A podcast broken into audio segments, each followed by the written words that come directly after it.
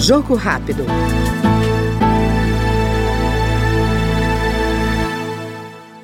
Integrante da Frente Parlamentar da Segurança Pública, o deputado Coronel Meira, do PL de Pernambuco, defende a valorização dos agentes de segurança do país e o papel da oposição em fiscalizar as gestões dos governos federal, estaduais e municipais. Temos como bandeira principal a segurança pública. Além de atender todo o povo pernambucano, fomos votados em todos os municípios do estado de Pernambuco, uma responsabilidade enorme para com o povo pernambucano.